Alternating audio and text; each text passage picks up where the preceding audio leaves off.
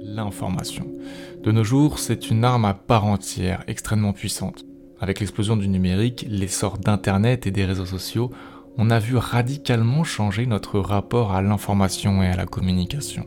Pendant que certains tentent d'informer, d'autres se donnent du mal pour désinformer, semer le trouble, distiller dans nos esprits le doute. Et pourquoi faire? Eh bien pour remplacer les faits par une version plus flatteuse qui conforterait notre pouvoir, une influence ou notre image. Donc le thème du jour, vous l'avez compris, c'est le complotisme. Ce petit mot bien récent, puisqu'il n'a fait son apparition qu'en 2016 dans le dictionnaire, nous réserve encore bien des secrets. Comment distinguer le vrai du faux quand le faux sonne tellement vrai?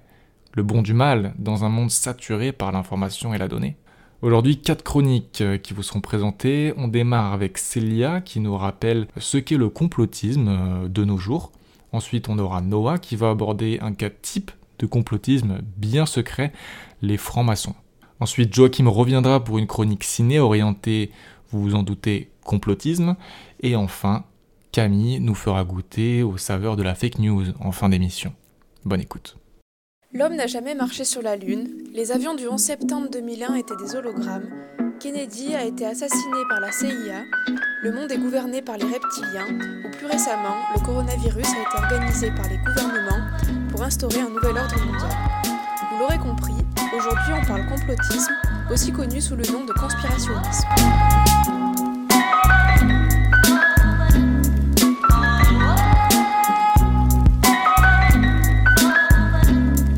Les théories du complot voient souvent le jour après un événement important, comme un attentat ou encore l'an dernier la pandémie de coronavirus.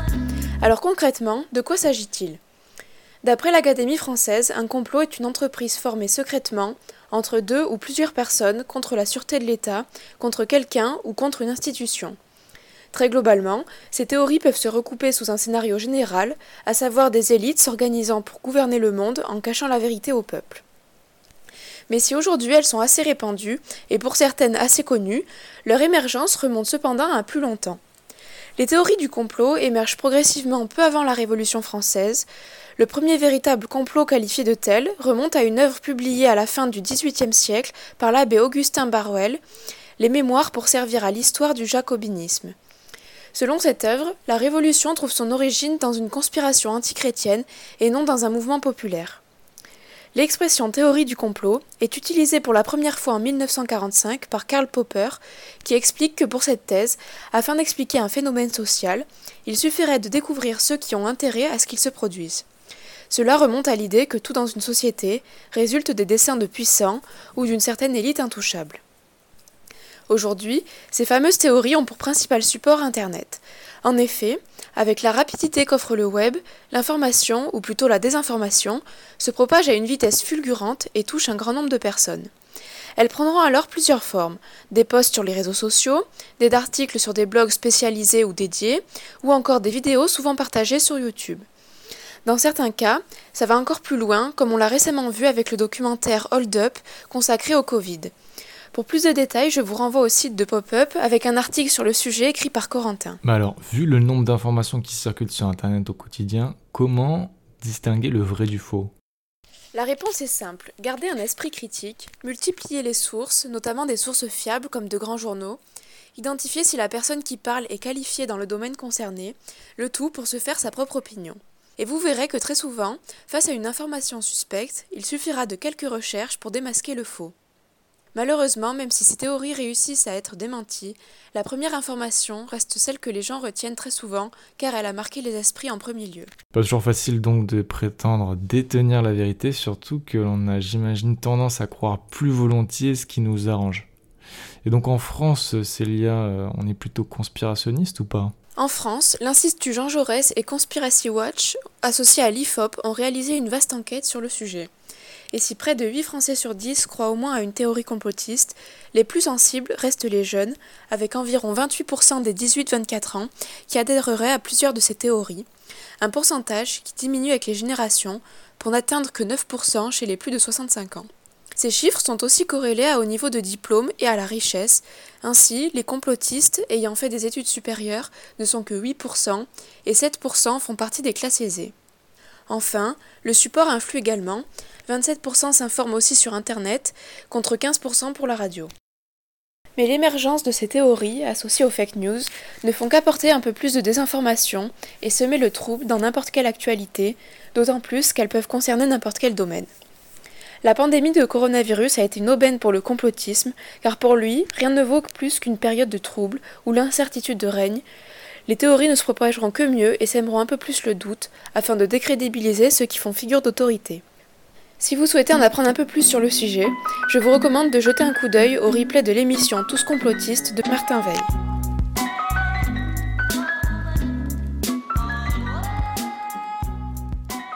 Merci beaucoup Célia. Voilà maintenant que l'on en sait un peu plus sur les grands principes et les fondements du conspirationnisme, on va tenter de mieux comprendre une communauté à l'origine de nombreuses théories du complot. Je parle des francs-maçons, Savez-vous qui ils sont, ce qu'ils font exactement? Pour vous, Noah a cherché à répondre à ces questions.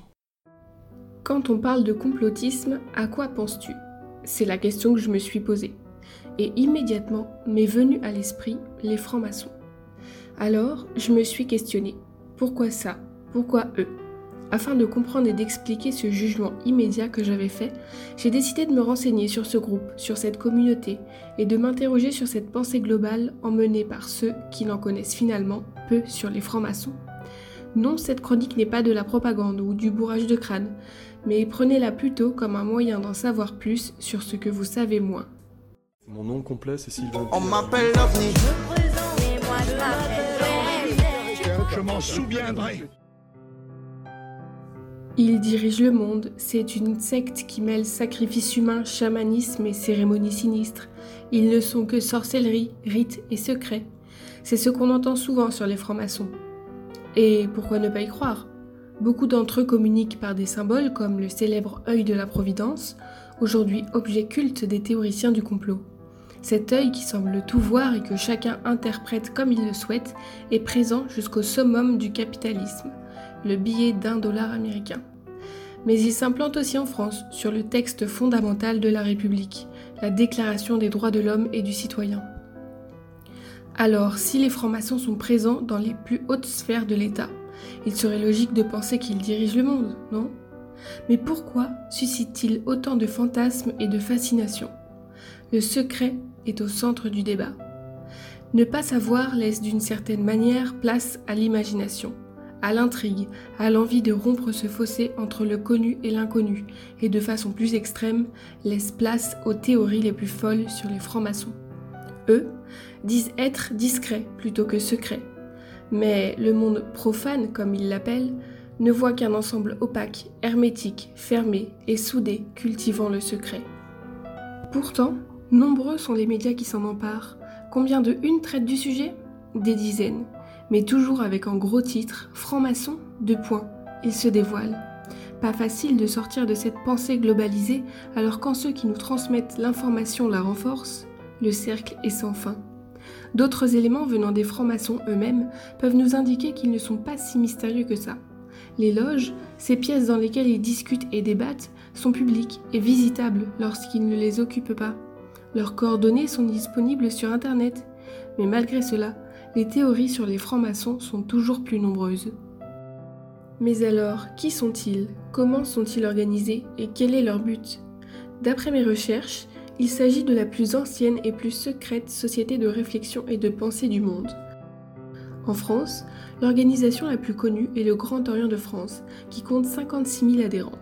Il y a peu de chiffres disponibles, mais en 2014, on considérait que 175 000 Français faisaient partie des rangs maçonniques. Cette société regroupe des membres aux origines et classes sociales diverses, faisant mentir le caractère élitiste que lui applique la société profane. Ces membres se reconnaissent à l'aide de signes ou d'emblèmes particuliers. Il existe plusieurs types de maçonnerie, la symboliste, basée sur les symboles, mais aussi la philosophique, plus conceptuelle. Concrètement, la franc-maçonnerie, c'est l'idée d'une pierre brute qui se fait tailler avec un travail sur soi, basé sur la discussion avec d'autres membres. C'est savoir accepter, prendre en compte et tenter de comprendre la vie d'un membre aux antipodes du sien. Dans les loges, la dispute y est proscrite. La discussion est basée sur un système de triangulation. On s'adresse directement à celui qui préside et non à celui qui s'exprime. La franc-maçonnerie a des valeurs qui lui sont chères. Elle promeut la défense de l'esprit critique, la laïcité, le pluralisme, le rationalisme ou encore la liberté de pensée et de parole. À l'inverse d'une secte, il est difficile d'y rentrer, mais simple d'y sortir. C'est tout un processus qui vous attend si vous êtes tenté. Tout comme si vous candidatez pour un emploi, il faudra montrer vos motivations, votre envie d'intégrer cette organisation. On vérifiera votre intégrité à travers de nombreuses questions. Puis, viendra le temps de ce qu'ils appellent le passage sous le bandeau. Les yeux bandés, vous rencontrerez certains membres à l'aveugle, comme pour vous concentrer sur vous-même et non sur le regard des autres. Les membres voteront pour ou contre votre intégration. La suite du travail sur soi demeure propre à chacun, donc indicible, ce qui entretient une nouvelle fois l'aspect mystérieux de cette organisation, qui évoque aussi un moyen de se protéger des menaces extérieures et d'assurer la pérennité de la franc-maçonnerie. Voilà, j'ai tenté de m'éclairer et de vous en apprendre plus sur cette organisation qui m'intriguait tant. Aujourd'hui, j'ai choisi de ne pas rester sur cette pensée figée et stéréotypée que j'avais de la franc-maçonnerie, ce qui nous rappelle ô combien l'ouverture d'esprit est essentielle, tant elle est enrichissante. Merci Noah, je dois quand même avouer que je ne savais rien de ce qu'était un franc-maçon avant ta chronique. Je suis quand même rassuré de voir même si on en parle beaucoup, ils entretiennent un tel mystère, un tel fantasme que peu de monde doit pouvoir affirmer euh, tout savoir sur eux. Bon, maintenant c'est un petit peu plus clair. On change maintenant totalement de registre puisqu'on va allumer le micro de Joachim, le cinéphile de ce podcast, comme des autres. Il va nous parler du film Moonwalker, une comédie qui critique de bon cœur une des théories du complot les plus célèbres de l'histoire, celle qui affirme que l'homme n'a jamais marché sur la Lune. Du moins, pas en 1969, comme on le sait. Je vous en dis pas plus. 3, 2, 1, décollage. Il nous surveille Il se passe au sein du gouvernement des choses vraiment graves, et je ne peux pas faire comme si de rien n'était. Il n'y a jamais eu de conspiration, ce n'est qu'une faute. Une faute isolée Seulement il gueule trop fort et moi ma théorie. Attention là, là je vous parle d'un complot.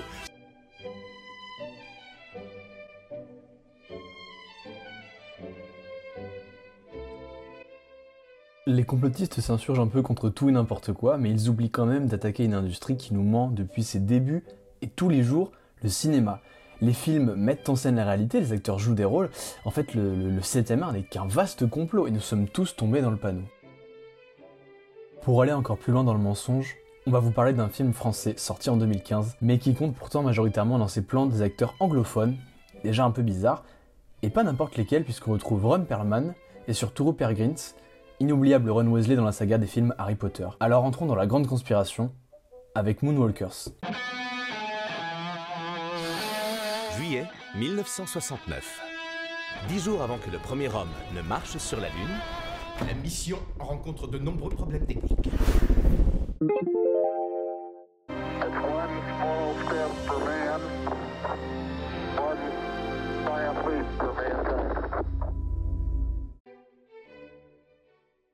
C'est un petit pas pour l'homme, mais un bond de géant pour l'humanité.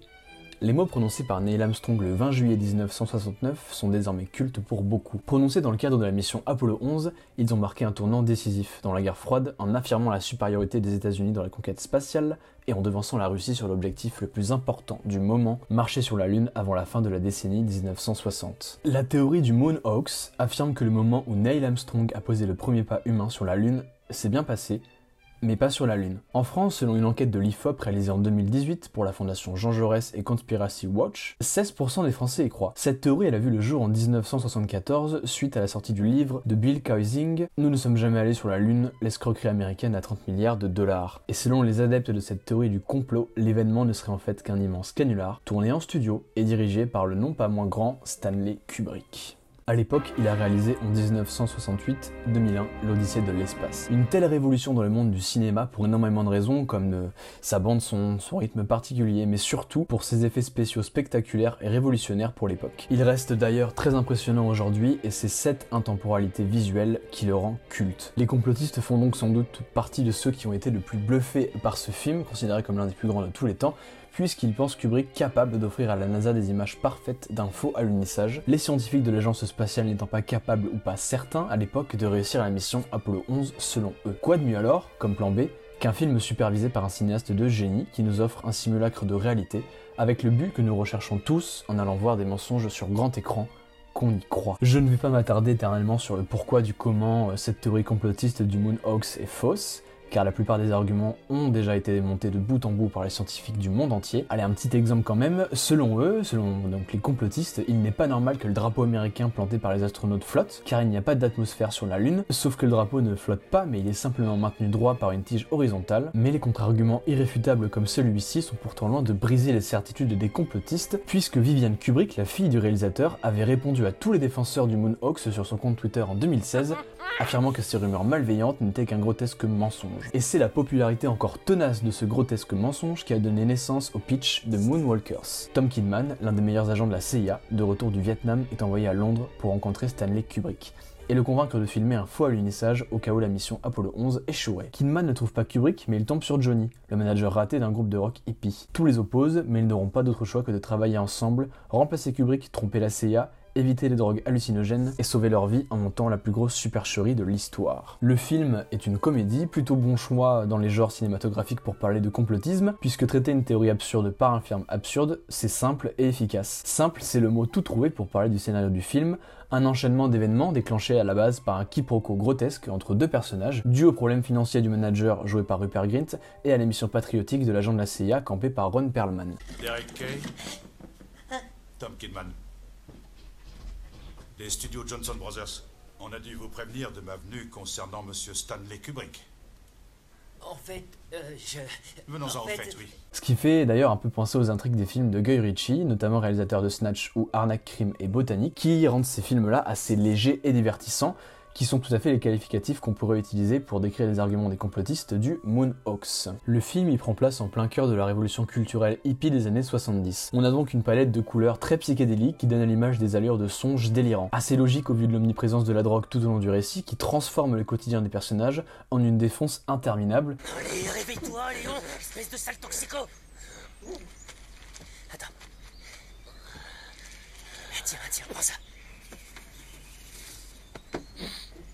Et encore, faut finir. Ouais, c'est bien. Ça va? Comment tu te sens?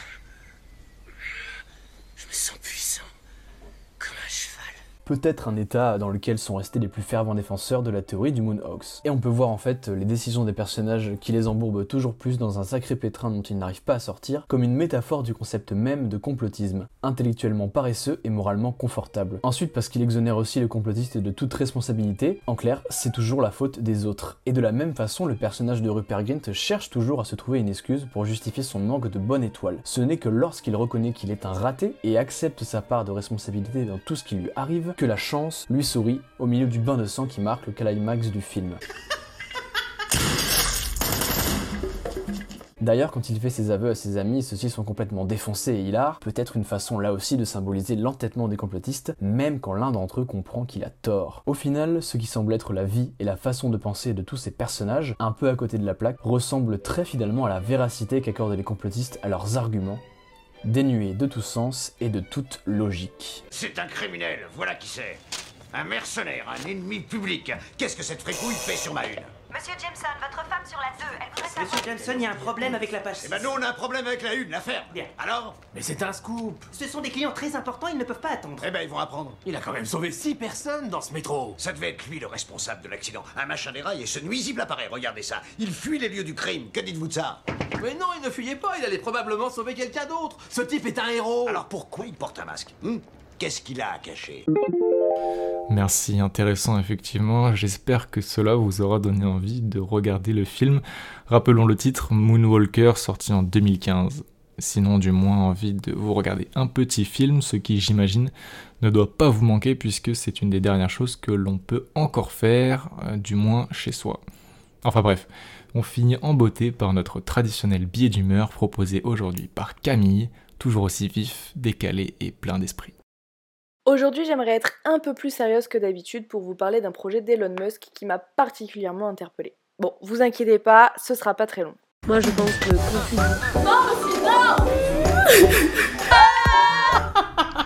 En bref, en 2016, l'homme le plus riche du monde crée une start-up, Neuralink, pour développer des implants cérébraux permettant de contrôler des machines par la pensée. Ces derniers jours, Elon Musk et son équipe ont réussi à tester leur innovation sur des singes pour développer leur capacité à jouer aux jeux vidéo. Pour l'instant, les singes cobayes jouent en solo, mais l'objectif est de parvenir à les faire jouer les uns contre les autres. En août dernier, des puces avaient également été implantées sur trois ports. Bon, est-ce que vous imaginez la suite ou pas encore? Au-delà de faire réagir ONG et défenseurs de la cause animale, la technologie est à regarder de très près parce que Elon Musk souhaite faire des essais sur l'homme d'ici fin 2021. Il est important donc de savoir quelles utilisations seront rendues possibles par cette puce. Qu'est-ce qui pourrait nous faire accepter qu'une technologie numérique soit implantée dans notre cerveau? Les plus optimistes voient ces puces cérébrales comme un moyen de guérir des maladies neurologiques comme Alzheimer Parkinson. Mais l'ambition à long terme est de combattre l'intelligence artificielle néfaste et ainsi d'inaugurer ce que l'on appelle l'ère de la cognition surhumaine.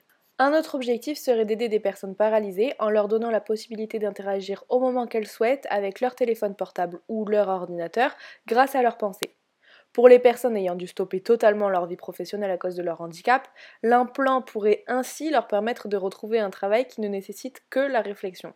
Bon, j'avoue que ça me fait un peu grincer les dents, car si c'est une opportunité pour les personnes paralysées de gagner ou regagner un bout de leur vie, les entreprises ayant recours à ce processus de réinsertion pourraient cependant en jouer en profitant de leurs conditions pour réduire le coût de leur main-d'œuvre. Ceci dit, même s'il y a quelques questions à se poser, il ne faut pas non plus tomber dans une psychose et un rejet total de l'innovation de Neuralink, comme l'a fait par exemple la télévision turque en quelques mots, il y a quelques jours, la chaîne Beyaz TV assure devant ses téléspectateurs que l'objectif des puces d'Elon Musk est de contrôler l'humanité et de nous transformer en cyborgs qui vont s'entretuer. Ça ne vous rappelle rien? Bon, on n'allait pas jusqu'à dire que c'est Black Mirror, mais quand même, on s'approche de très très près du scénario du jeu Cyberpunk 2077.